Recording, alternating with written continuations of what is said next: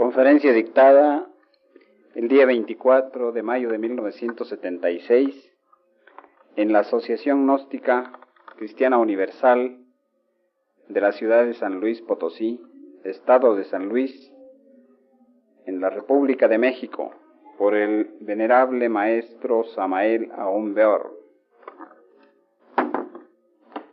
Empezar nuestra plática. Espero que todos pongan el máximo de atención.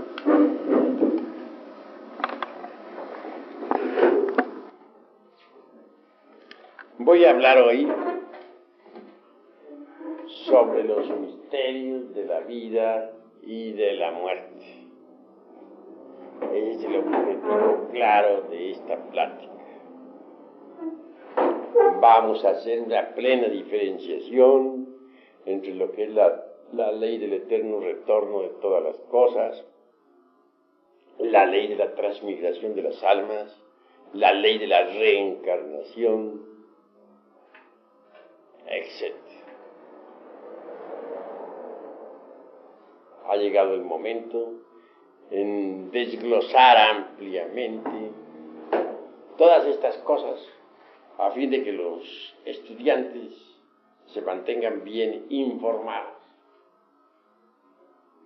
Es obvio, lo primero que uno necesita saber en la vida es de dónde viene, para dónde va, cuál es el objeto de la existencia, para qué existimos, por qué existimos, etcétera, etcétera, etcétera. Incuestionablemente, si queremos nosotros saber algo sobre el destino que nos aguarda y sobre lo que es la vida en sí, se hace indispensable, primero que todo, saber lo qué es lo que somos. Eso es urgente, inaplazable, impostergable. El cuerpo físico en sí mismo no es todo. Un cuerpo está formado por órganos y cada órgano está compuesto por células. A su vez, cada célula está compuesta por moléculas y cada molécula por átomos. Si fraccionamos cualquier átomo, liberamos energía. Los átomos en sí mismos se componen de iones que giran alrededor de los electrones, de protones, de neutrones, etcétera, etcétera, etcétera. Todo eso lo sabe la física nuclear. En última instancia, el cuerpo físico se resume en distintos tipos y subtipos de energía. Y eso es interesantísimo. El mismo pensamiento humano es energía. Del neopalium del cerebro salen determinadas ondas que pueden ser registradas sabiamente. Ya sabemos que los científicos miden las ondas mentales con aparatos muy finos y se les cataloga en forma de microvoltios, microvoltios. Sí, pues en última instancia nuestro organismo se resume en distintos tipos de, y subtipos de energía. La llamada materia no es más que energía condensada. Por eso dijo Arturo Einstein, energía es igual a masa multiplicado por la velocidad de la luz al cuadrado. También afirmó en forma enfática, la masa se transforma en, energía, la energía se transforma en masa. Así que en última síntesis, la llamada materia no es más que energía condensada. El cuerpo físico tiene un fondo vital orgánico. Quiero referirme en forma enfática al lingam sarira de los teósofos, la condensación biotermoelectromagnética. Cada átomo del cuerpo vital penetra dentro de cada átomo del cuerpo físico y lo hace vibrar y centellear. El doble vital o cuerpo vital es realmente una especie de doble orgánico. Si por ejemplo un brazo de ese doble vital no se sale del cuerpo del brazo, del brazo físico, sentimos que la mano se nos duerme, el brazo se nos duerme. Pero al volver ese brazo vital a entrar dentro del brazo físico, al penetrar cada átomo del cuerpo vital dentro de cada átomo del cuerpo físico, se produce una vibración. La vibración esa que siente uno cuando se le duerme un brazo y quiere uno despertarlo. Una especie de hormigueo, por decirlo así. Bien, si se le sacara definitivamente el cuerpo vital a una persona física y no se le volviese a atraer, moriría la persona física.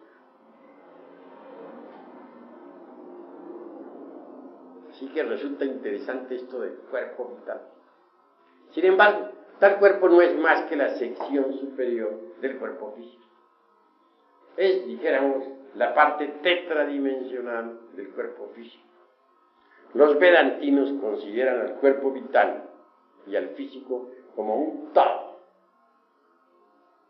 como una unidad. Un poco más allá, pues, de, de este cuerpo físico con su asiento vital orgánico, tenemos nosotros al ego en sí mismo el ego es una suma de diversos elementos inhumanos que en nuestro interior cargamos. Es obvio que a tales elementos les denominamos ira, codicia, lujuria, envidia, orgullo, pereza, gula, etcétera, etcétera, etcétera. Son tantos nuestros defectos que aunque tuviésemos mil lenguas para hablar y para dar día cero, no acabaríamos de enumerarlos a todos cabalmente. Así pues que el ego no es más que eso. Hay gentes que entronizan al ego en el corazón, que le hacen un altar y le adoran son equivocados, equivocados sinceros que suponen que el ego en sí mismo es divinal. Y en esto están perfectamente equivocados. Hay quienes dividen al yo en dos, yo superior, yo inferior. Y quieren que el yo superior controle al yo inferior. No quieren darse esas, gente esas cuentas no quieren darse cabal cuenta tales personas de que sección inferior o sección superior de una misma cosa, pues son la misma cosa. El yo en sí mismo es tiempo. El yo en sí mismo es un libro de muchos tomos. En el yo están todas nuestras aberraciones, todos nuestros defectos aquello que, nos, hace de nosotros verdaderos animales intelectuales en el sentido más completo de la palabra. Algunos dicen que el alter ego es divino y le adoran. Es otra forma, pues, de buscar escapatorias para salvar al yo, para divinizarlo. Yo es el yo, y eso es todo.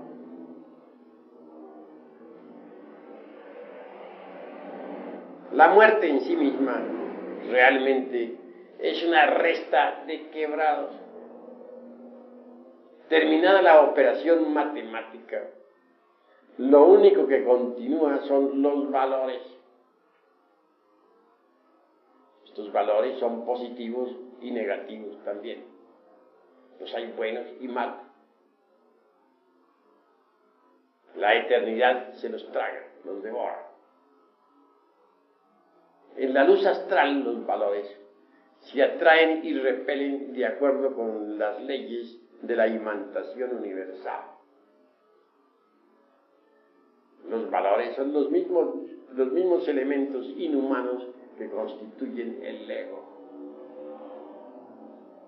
Estos elementos a veces chocan entre sí o simplemente se atraen o repelen. La muerte es el regreso al punto original de partida.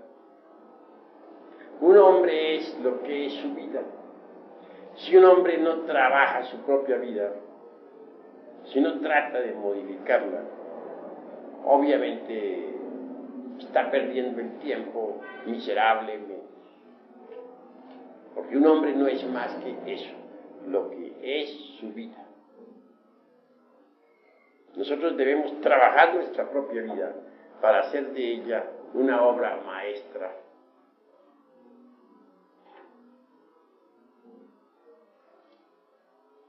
La vida es como una película. Cuando termina la película, nos la llevamos para la eternidad. En la eternidad revivimos nuestra propia vida que acaba de pasar. Durante los primeros días, el desencarnado, el difunto, suele ver la casa donde murió y hasta habita en ella. Si murió, por ejemplo, de 80 años de edad, seguirá viendo sus nietos, sentándose a la mesa, etc. Es decir, el ego estará perfectamente convencido de que todavía está vivo. Y no hay nada en la vida que logre convencerlo de lo contrario.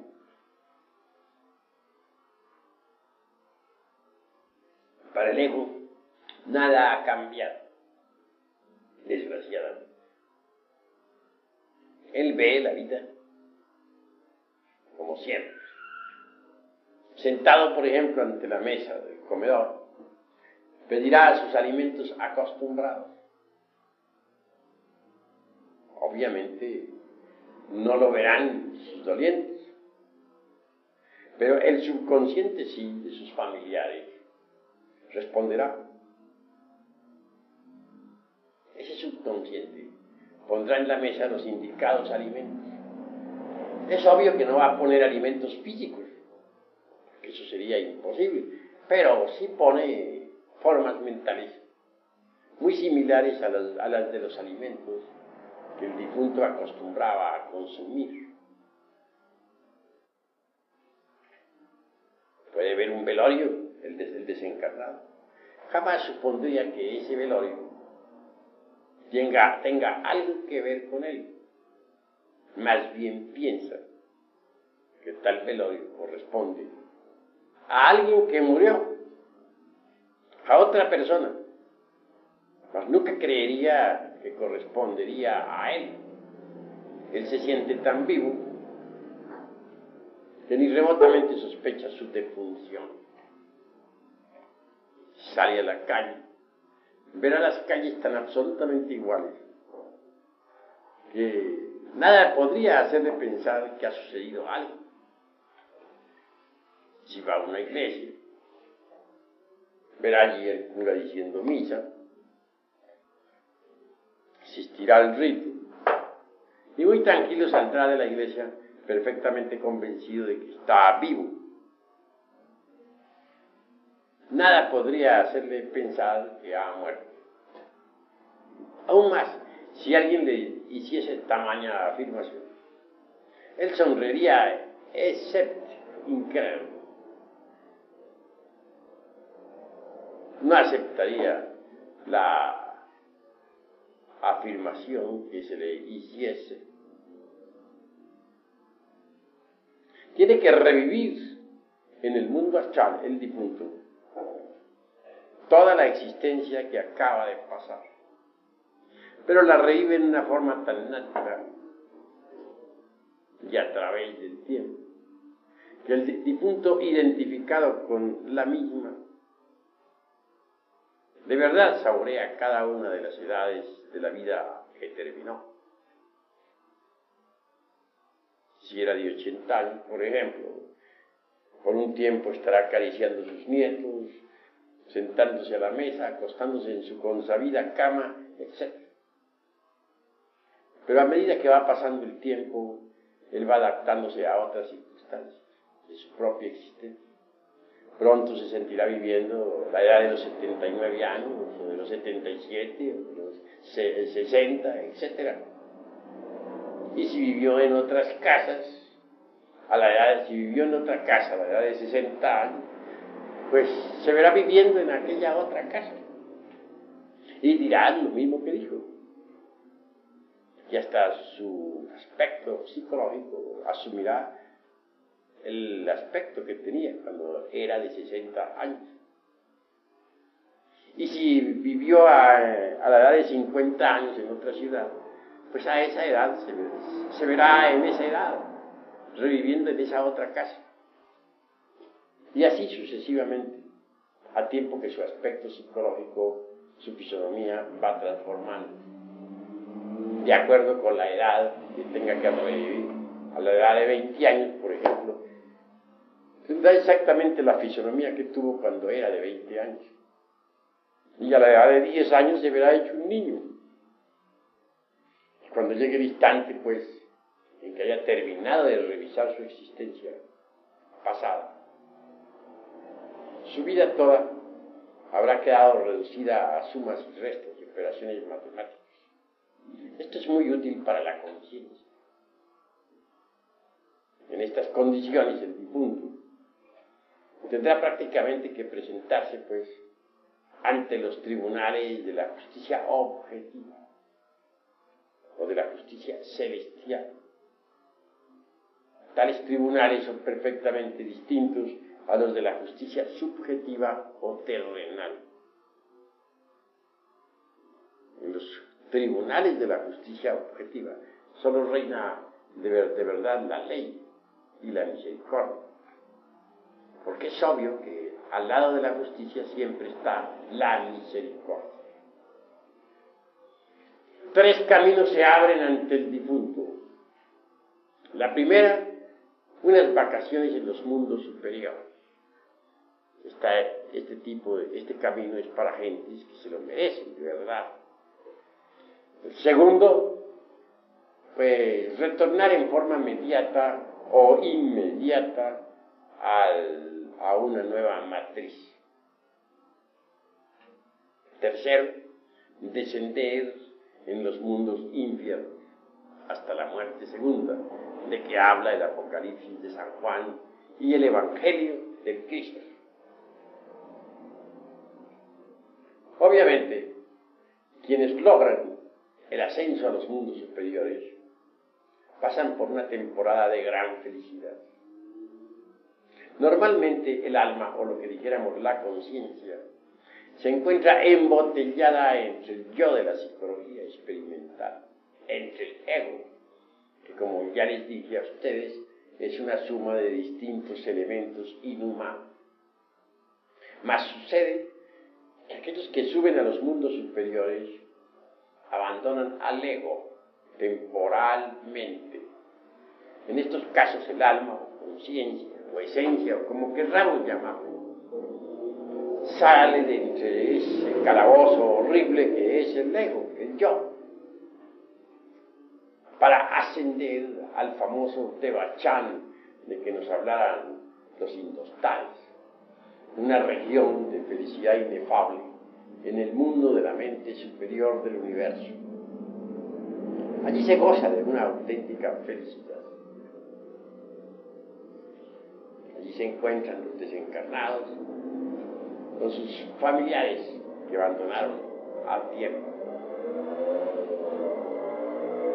Encuentran, dijéramos, lo que podríamos decir el alma Posteriormente, la conciencia, esencia o alma, como querramos llamarle, abandona también el mundo de la mente para entrar en el mundo de las causas naturales. El mundo causal es grandioso, maravilloso. En el mundo causal resuenan todas las armonías del universo. Allí se sienten, en verdad, las melodías del infinito. Sucede que en cada planeta hay múltiples sonidos, pero todos ellos entre sí sumados dan una nota síntesis, que es la nota clave del planeta. El conjunto de notas claves de cada mundo resuena maravillosamente entre el coral inmenso del espacio estrellado. Y esto produce un gozo inefable en la conciencia de todos aquellos que disfrutan la dicha en, los, en el mundo causal. También encontramos en el mundo de las causas naturales a los señores de la ley, los que castigan premian a los pueblos y a los hombres. Encontramos en el mundo de las causas naturales a los verdaderos hombres, a los hombres causales. Allí los hallamos trabajando por la humanidad. Encontramos en el mundo de las causas naturales a los principados, los príncipes de los elementos, los príncipes del fuego, del aire, de las aguas y de la tierra. La vida palpita intensivamente en el mundo de las causas naturales. El mundo causal es precioso en sí mismo. Un azul profundo, intenso, como el de una noche llena de estrellas, e iluminada por la luna. Resplandece, pues, incesantemente en el mundo de las causas naturales. No quiero decir que, haya otros, que no hayan otros colores. Sí los hay, pero el color básico fundamental es el azul intenso profundo de una noche luminosa estrellada. Quienes viven en esa región son felices en el sentido más trascendental de la palabra. Pero todo premio a la larga se agota.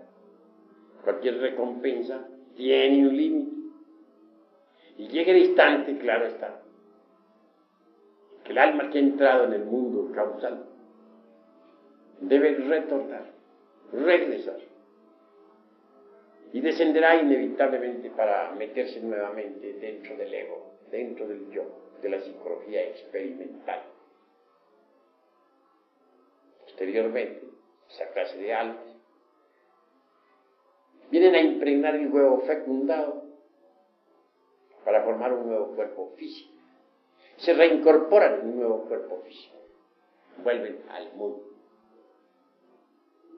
Otro es el camino que aguarda a los que descienden a los mundos infiernos. Se trata de gentes que ya cumplieron su tiempo, su ciclo de manifestación, o que fueron demasiado perversos. Tales gentes involucionan indubitablemente dentro de las entrañas de la tierra el Dante Alighieri nos habla en su Divina Comedia de los nueve círculos dantescos. Y él ve esos nueve círculos dentro del interior de la tierra. Nuestros antepasados de Anáhuac, en la gran Tenochtitlán, hablan claramente del Mixtlán. Es la región infernal que ellos también ubican en el interior mismo de nuestro globo terrestre. A diferencia, pues, de algunas otras sectas o religiones, para nuestros antepasados de Anáhuac, como hemos visto en sus códices,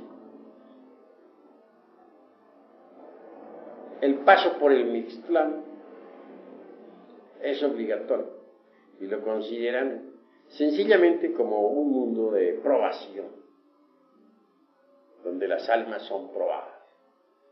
Y si logran pasar por los nueve círculos, incuestionablemente ingresarán al Edén, o sea, al paraíso terrenal.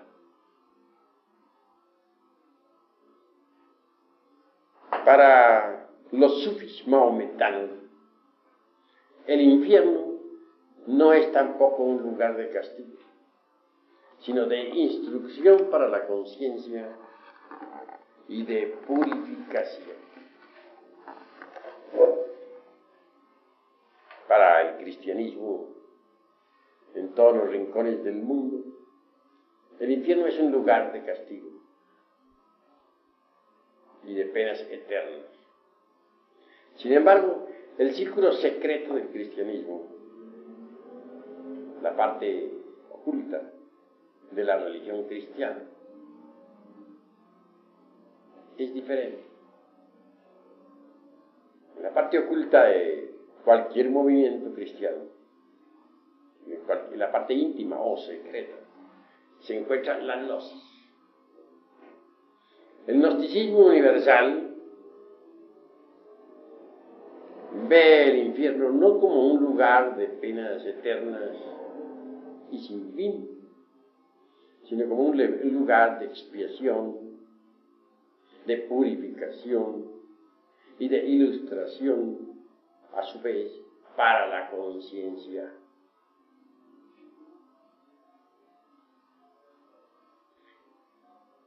Obviamente, tiene que haber dolor en los mundos infiernos, puesto que la vida es terriblemente densa dentro del interior de la tierra. Y sobre todo en el noveno círculo, donde está ese núcleo, digamos, concreto, de una materia terriblemente dura. Y se sufre lo indecible. En todo caso, quienes ingresan en la involución sumergida del reino mineral, tarde o temprano deben pasar por eso que se llama en el Evangelio crístico la muerte segunda. No hemos pensado jamás en el gnosticismo universal, en, al estudiar esta cuestión del infierno dantesco, en que no tenga pues un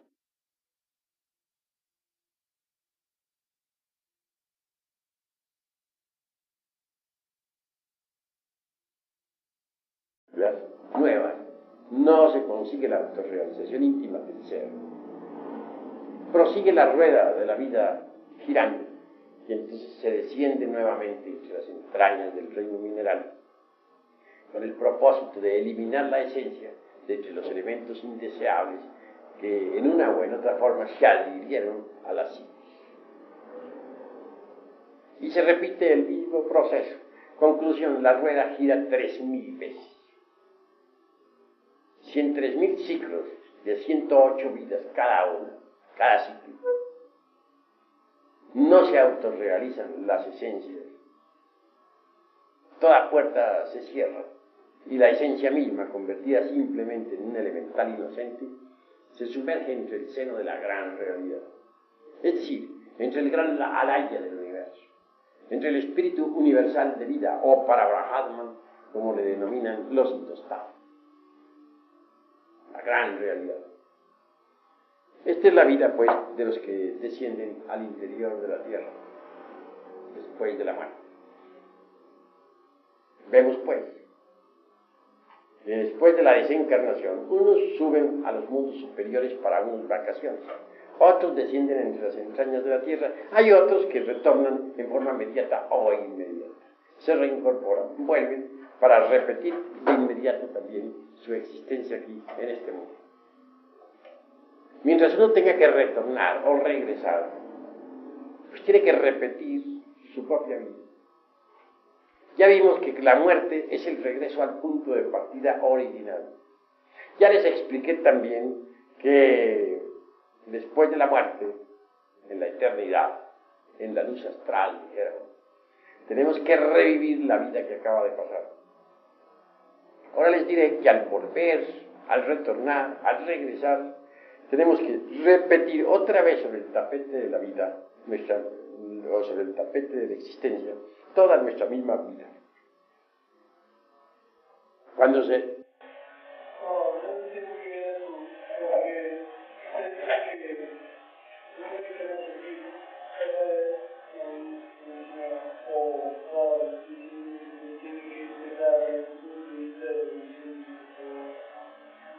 No, en primer caso mencioné únicamente la ley de la transmigración de la sal, de aquellos que cumplían el ciclo de las 108 existencias, que les tocaba descender entre las entrañas del mundo. Posteriormente, muerto el ego, volverían a evolucionar desde el mineral hasta el hombre. Esa es la doctrina de la transmigración.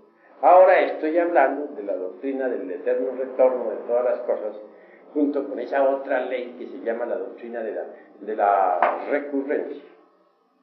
Si uno, en vez de descender entre las entrañas del mundo, retorna en forma inmediata o inmediata aquí al mundo, es obvio que tendrá que repetir sobre, sobre, el tapete de la existencia, sobre el tapete del mundo, su misma vida, la vida que finalizó.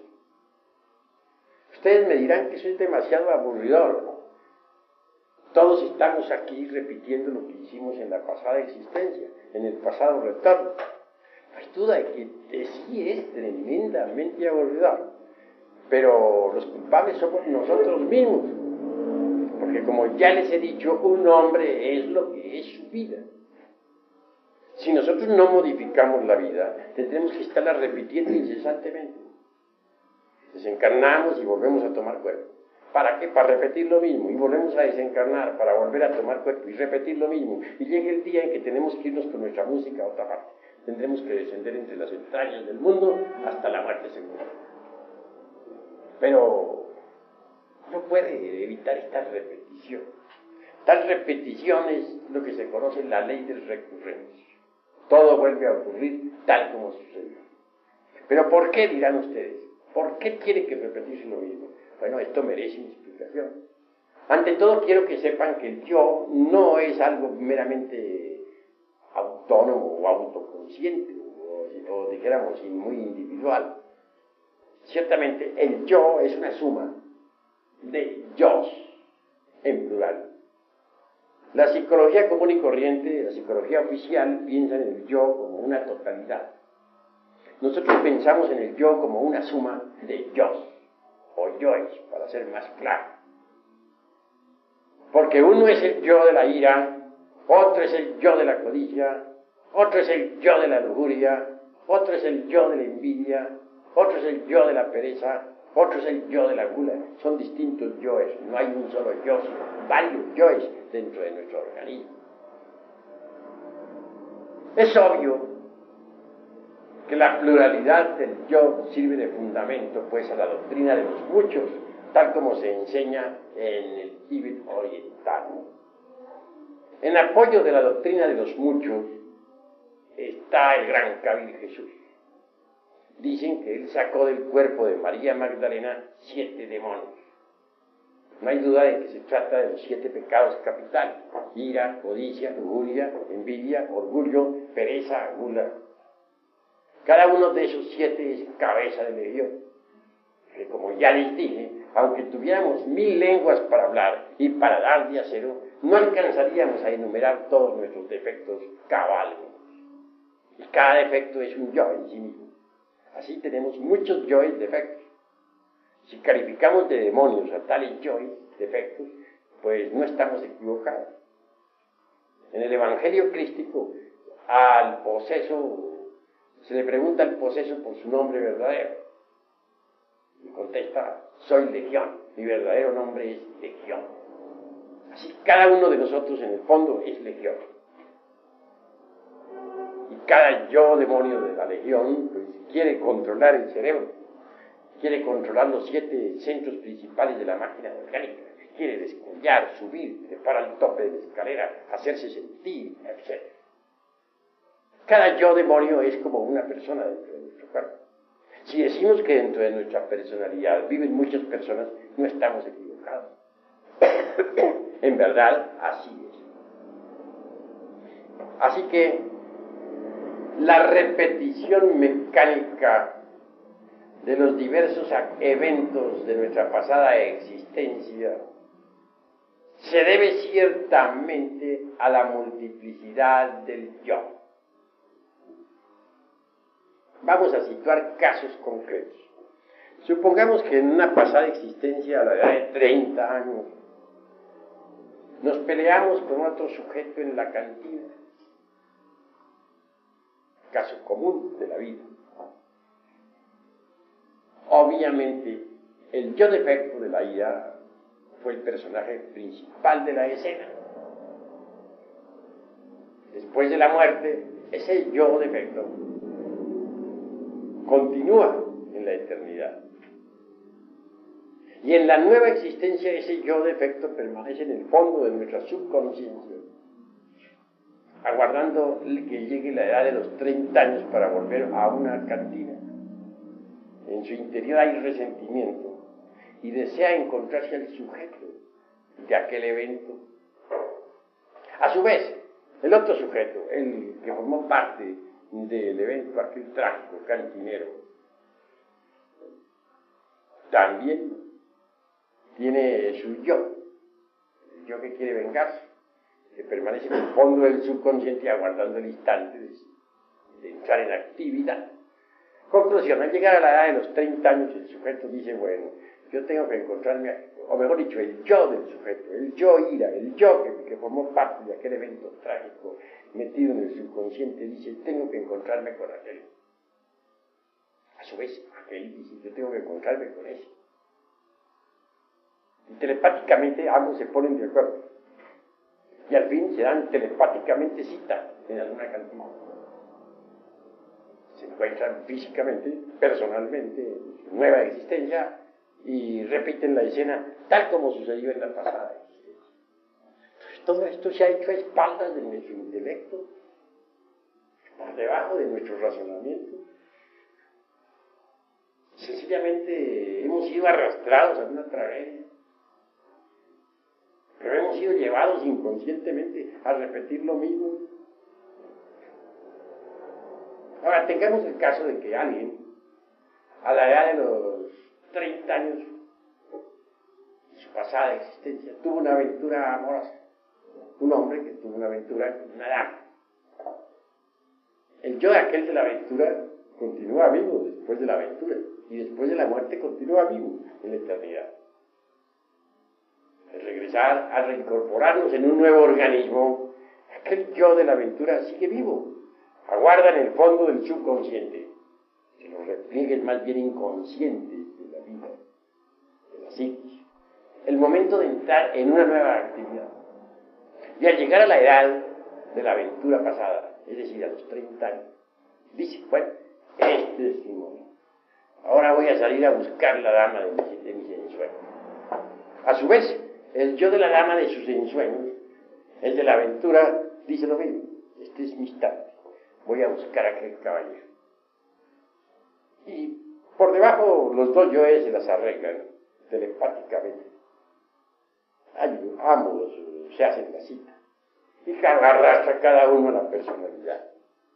Todo eso a espaldas de nuestra inteligencia. A espaldas del ministerio de la intelectualidad. Viene el encuentro y se repite la vez.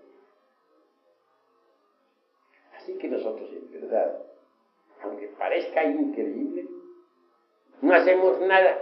Todo nos sucede, como cuando llueve, como cuando truena. Un pleito que uno haya tenido en su pasada existencia por bienes terrenales, por una casa. Yo diría que un pleito, después de la muerte, sigue vivo y en la nueva existencia sigue vivo. Están escondidos entre los repliegues de la mente, aguardando el instante de entrar en la actividad. Aquel pleito fue a la edad de 50 años, le aguarda que llegue a los 50 años. Y a la edad de los 50 años dice, bueno, es mi momento. Seguro que aquel con quien tuvo el pleito también dice, es mi. Y se reencuentran para otro pleito y repiten la escena. Entonces, nosotros realmente ni siquiera tenemos un libre albedrío. Todo nos sucede. Como cuando llueve o como cuando truena. Hay un pequeño margen de libre albedrío. Es muy bajo. Imaginen ustedes por un momento un violín metido dentro de un estuche. Hay un margen muy mínimo para ese violín. Así también es nuestro libre albedrío, casi nulo. Que hay es un pequeño margen, imperceptible, que si lo sabemos aprovechar, puede suceder que entonces nos transformemos radicalmente y nos liberemos de la ley de recurrencia. hay que saberlo aprovechar. ¿Cómo? Pues en la vida práctica tenemos nosotros que volvernos un poquito más autoobservadores. Cuando uno acepta que tiene una psicología comienza a observarse a sí mismo. Y cuando alguien comienza a observarse a sí mismo, comienza también a volverse diferente a todo el mundo.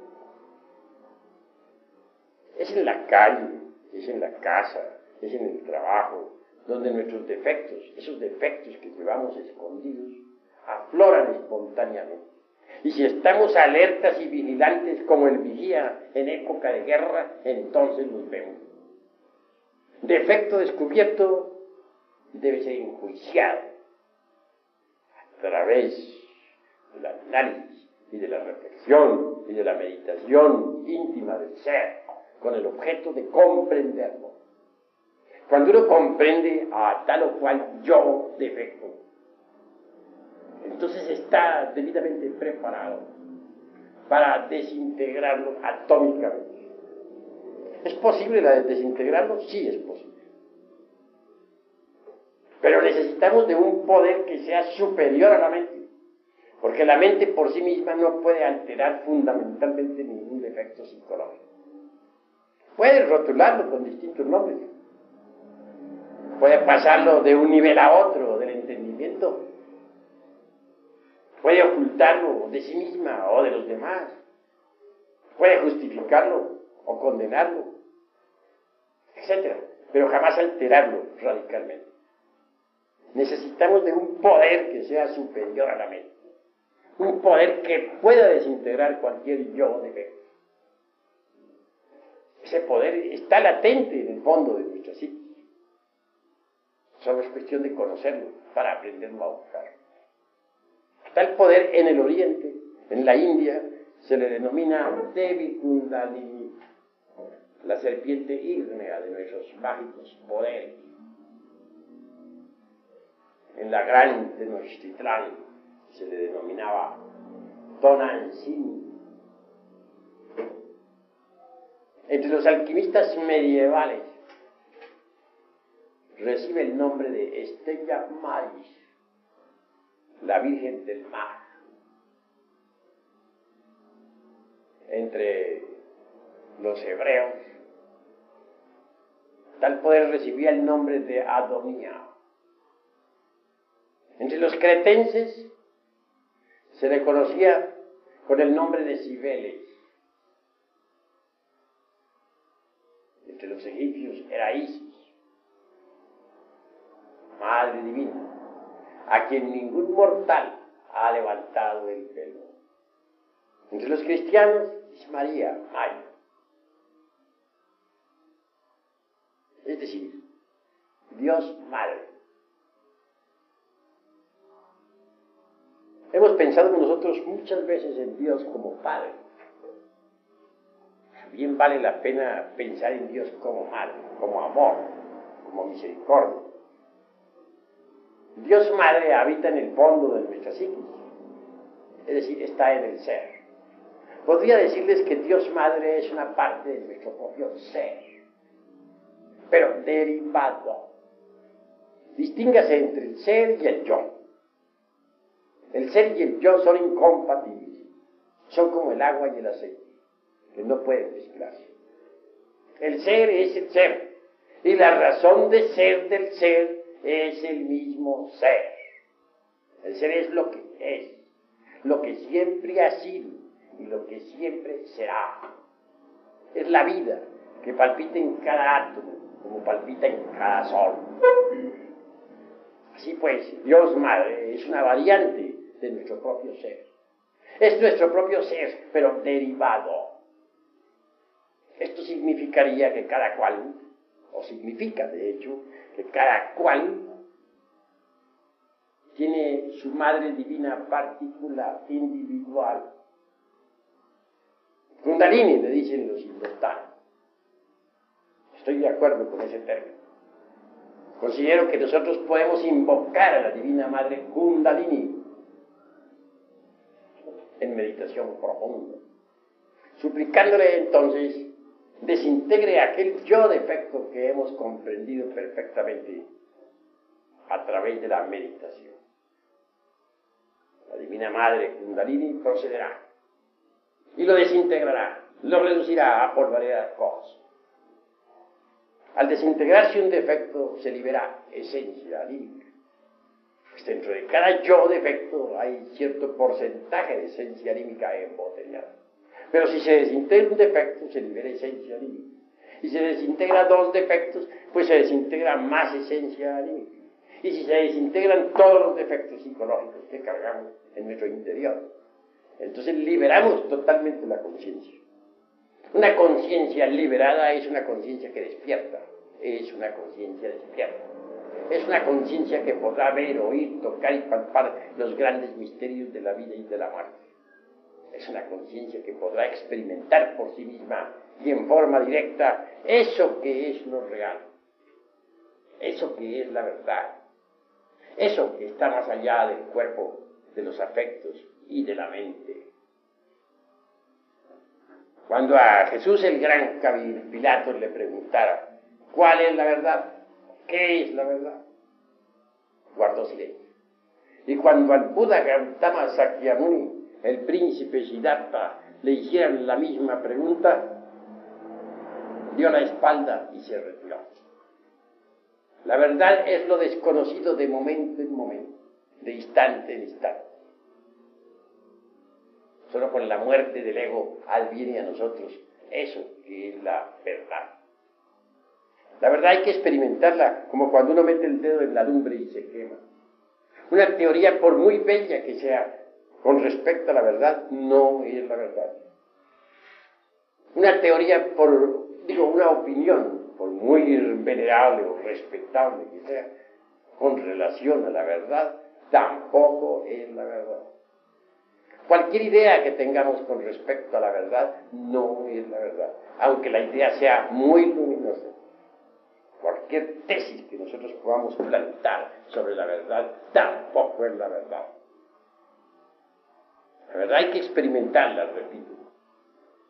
El intelecto, por muy brillante que sea, por muy hermosas teorías que posea, no es la verdad. Como dijera Goethe, en el verdad solamente puede ser experimentada en ausencia del yo psicológico. Sin haber disuelto el yo, no es posible la experiencia de lo real. El intelecto, por muy brillante que sea, por muy hermosas teorías que posea, no es la verdad. Como dijera Goethe en el Fausto, toda teoría es gris y solo es verde el árbol de dorados frutos que es la vida. Así que nosotros necesitamos desintegrar el ego de la psicología para liberar la conciencia. Solo así podremos llegar a experimentar la verdad. Jesús el Cristo dijo, conoced la verdad y ella os hará libres. Nosotros necesitamos experimentarla directamente. Cuando alguien consigue de verdad destruir el ego, se libera de la ley de recurrencia, hace de su vida una obra maestra, se convierte en un genio, en un iluminado, en el sentido más complejo de la palabra. Cuando alguien libera su conciencia, obviamente conoce la verdad. Hay que liberarla. Y no es posible liberarla si no se disuelve el yo de la psicología. Quienes alaban al yo son ególatras por naturaleza y por instinto. Al yo lo alaban los mitómanos, porque son mitómanos. Al yo lo alaban, los paranoicos, etc. Porque son paranoicos. Los ególatras, porque son ególatras. La vida sobre la faz de la tierra sería distinta si nosotros disolviéramos el ego, el yo. Entonces la conciencia de cada uno de nosotros despierta e iluminada irradiaría amor y habría paz sobre la faz de la tierra. La paz no es cuestión de propagandas, ni de apaciguamientos, ni de ejércitos, ni de propaganda, ni de OEAS, ni de ONU, ni de nada por el estilo. La paz es una sustancia que emana del ser, que viene de entre las entrañas mismas de la absoluta. No puede haber paz sobre la faz del mundo. No podrá haber verdadera tranquilidad en todos los rincones de la tierra, en tanto los factores que producen guerras existen en, el interior de nosotros.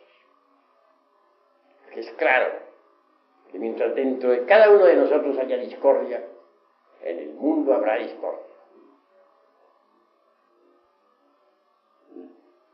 La masa no es más que una extensión del individuo. Lo que es el individuo es la masa, y lo que es la masa es el gobierno, y es el mundo. Si el individuo se transforma, si el individuo elimina de sí mismo los elementos del odio, del egoísmo, de la violencia, de la discordia, etc. Si consigue, es decir, destruir el ego para que su conciencia quede libre, solo habrá en él eso que se llama amor. Si cada individuo de los que pueblan la faz de la, tierra disolviera el ego, las masas serían masas de amor. No habrían guerras, no habrían odio. Pero no podrá en verdad haber paz en el mundo mientras existe el ego. Algunos afirman que desde el año 2001 o 2007 y en adelante vendrá la era de la fraternidad, del amor y de la paz. Pero yo, pensando aquí en voz alta, me pregunto a mí mismo, hasta le pregunto a ustedes, ¿de dónde vamos a sacar esa era de fraternidad y de amor y de paz entre los hombres, de buena voluntad? ¿Creen ustedes acaso que el ego de la psicología, con sus odios, con sus rencores, con sus envidias, con sus ambiciones, con su lujuria, etcétera, puede crear una edad de amor, de felicidad, etcétera, etcétera? ¿Podría acaso darse ese asunto? Obviamente que no. Que reine de verdad la paz en el mundo, pues tenemos que morir en sí mismos. Tiene que destruirse en nosotros lo que, lo que tenemos de inhumano.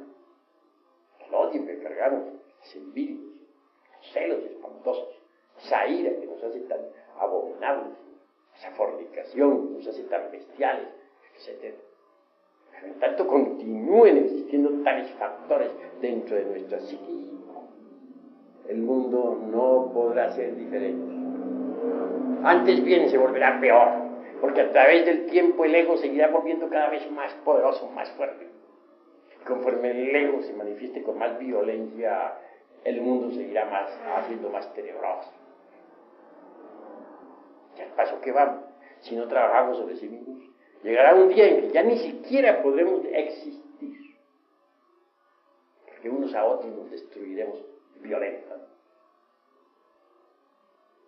Si continuara robusteciéndose el ego indefinidamente, así como va, llegaría el momento en que no, nadie podría tener seguridad de su vida ni de su hogar. En un mundo donde la violencia ha llegado al máximo, ya nadie tiene seguridad de su propia.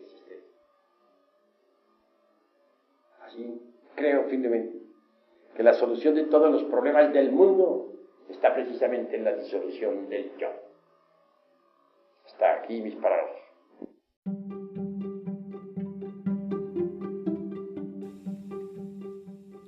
Si estás en búsqueda de más información como esta, puedes dirigirte a los enlaces que se encuentran en la descripción de este episodio. O también puedes escribirnos a gnosisparaTodos147 gmail.com. Será un gusto ayudarte.